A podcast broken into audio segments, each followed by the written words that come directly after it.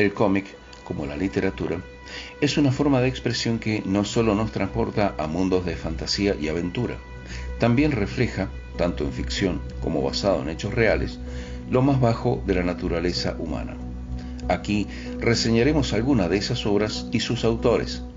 Soy Rodolfo Lucero y esto es Criminópolis, la ciudad del crimen. El cómic que traemos hoy es Torso, el descuartizador de Cleveland. Principio de 1930. En aquel Estados Unidos, abatido por la Gran Depresión y la ley seca, un hombre se convirtió en héroe combatiendo las mafias y encarcelando a Al Capone. Sin embargo, Elliot Ness posteriormente debió enfrentar a un monstruo aún más espeluznante, el asesino de los torsos de Cleveland. La historia real quedó retratada de la mano de Brian Michael Bendis y Mark Andreiko en la maravillosa novela gráfica Torso. El amplio mundo de los cómics nos brinda la posibilidad de optar por diferentes subgéneros y formatos. Dentro de ellos se encuentra el policial negro, también llamado serie negra o lo que en el cine se conoce como film noir y la novela gráfica. De eso se trata Torso, el trabajo de Brian Michael Bendis y Mark Andreiko, originalmente publicado en seis números entre 1998 y 1999 por Image Comics, luego recopilado en 2001 por la misma editorial y finalmente relanzado por la línea Icon de Marvel Comics en 2012. Elliot Ness es el clásico héroe norteamericano. Viene de luchar con las mafias de Chicago, que controlaban el tráfico del alcohol y el juego, y de poner tras las rejas a Al Capone. Su rostro y logros son portadas de todos los diarios del país y noticia en todo el mundo. Tras el rotundo éxito, es contratado en Cleveland para limpiar la policía y bomberos de los corruptos y poner en orden la ciudad, algo que, para el hombre que venció al capo mafia, supuestamente resultaría fácil. Ness comienza a cumplir con su trabajo cuando otra serie de sucesos sacuden la ciudad.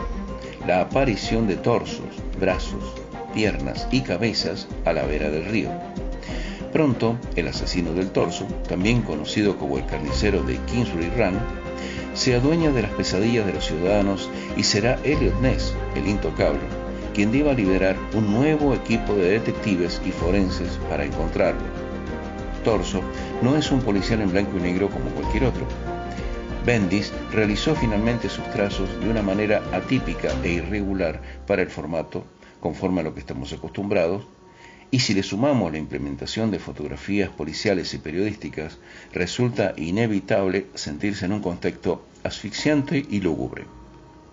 El arte de esta novela gráfica no es ajeno a la historia que se narra, y es quizás aquí donde radica el punto más enriquecedor de la misma, ya que está basada en hechos reales, es decir, no se inspira, como se suele utilizar en la actualidad en el cine, o se trata de historia ficcionada, crear un argumento ficticio utilizando acontecimientos reales, sino que es una crónica de los eventos acontecidos con apenas unas permitidas pinceladas libradas a la creatividad de los autores.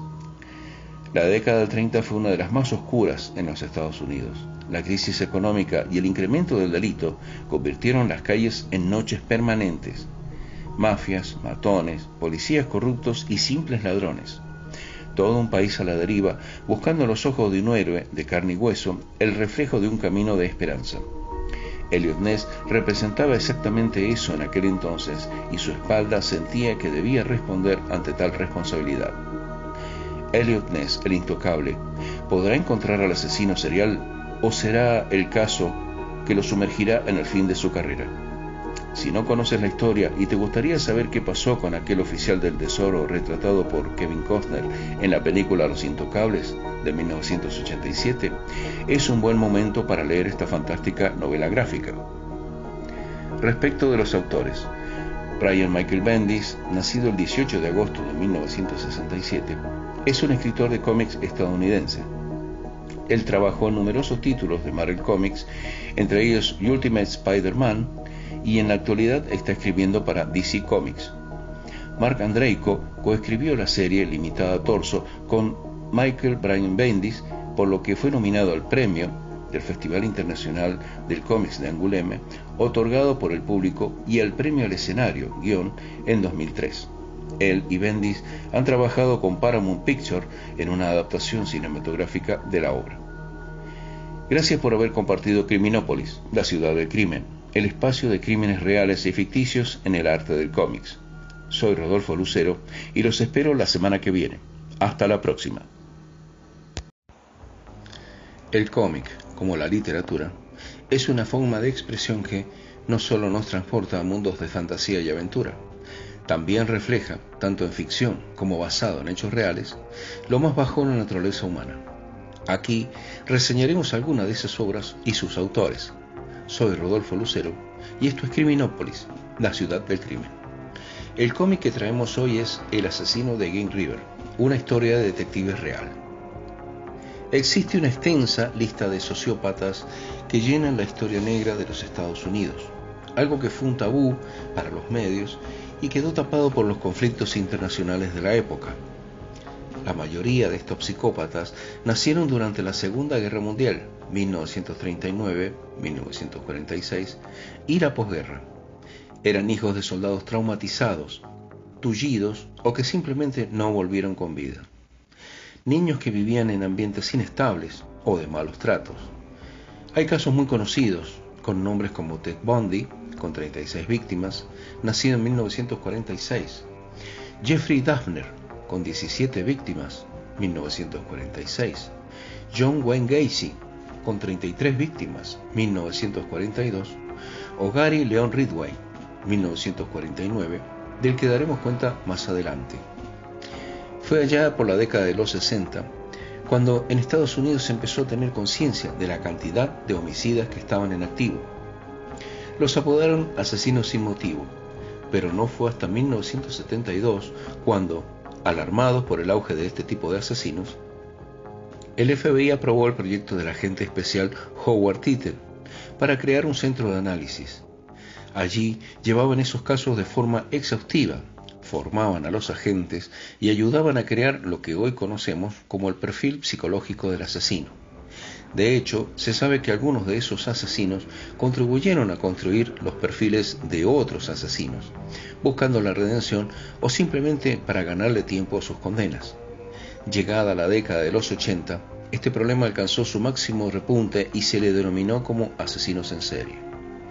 Se llegaron a contabilizar unos 200 asesinos en activo durante esa década.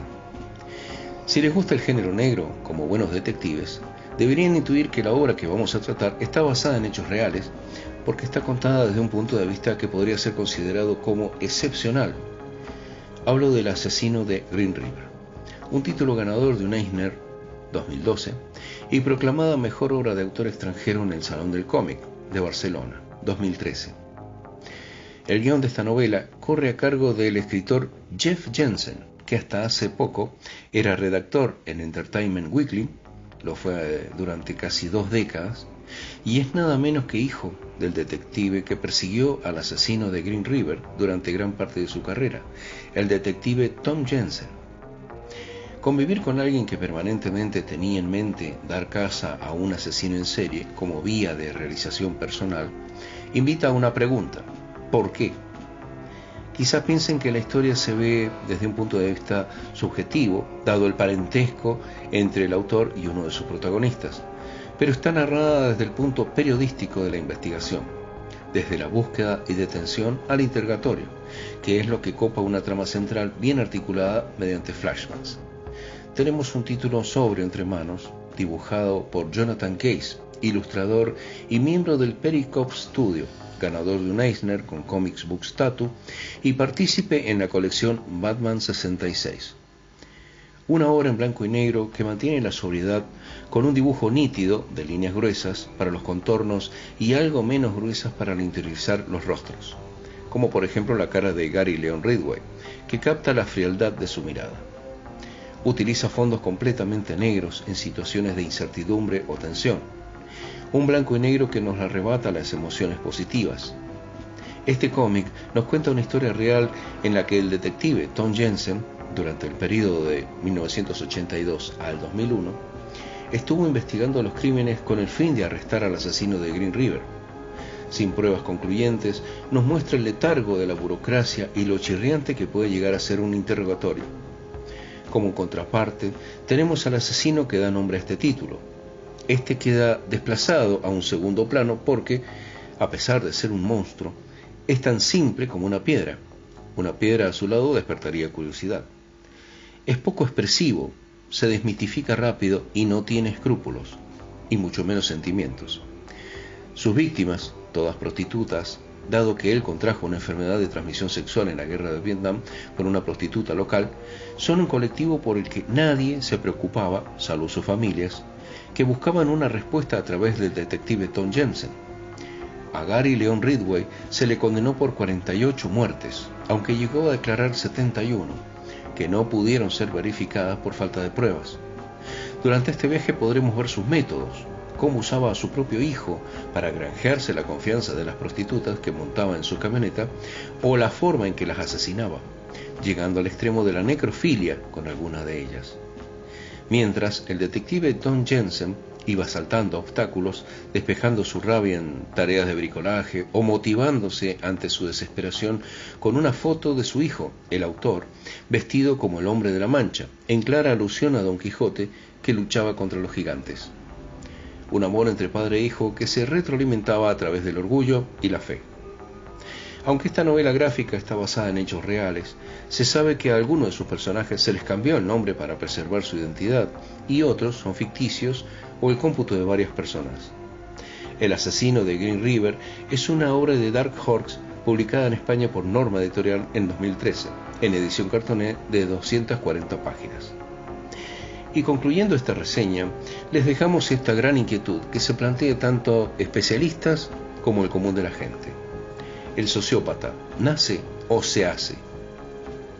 Gracias por haber compartido Criminópolis, la ciudad del crimen, el espacio de crímenes reales y ficticios en el arte del cómic. Soy Rodolfo Lucero y los espero la semana que viene. Hasta la próxima.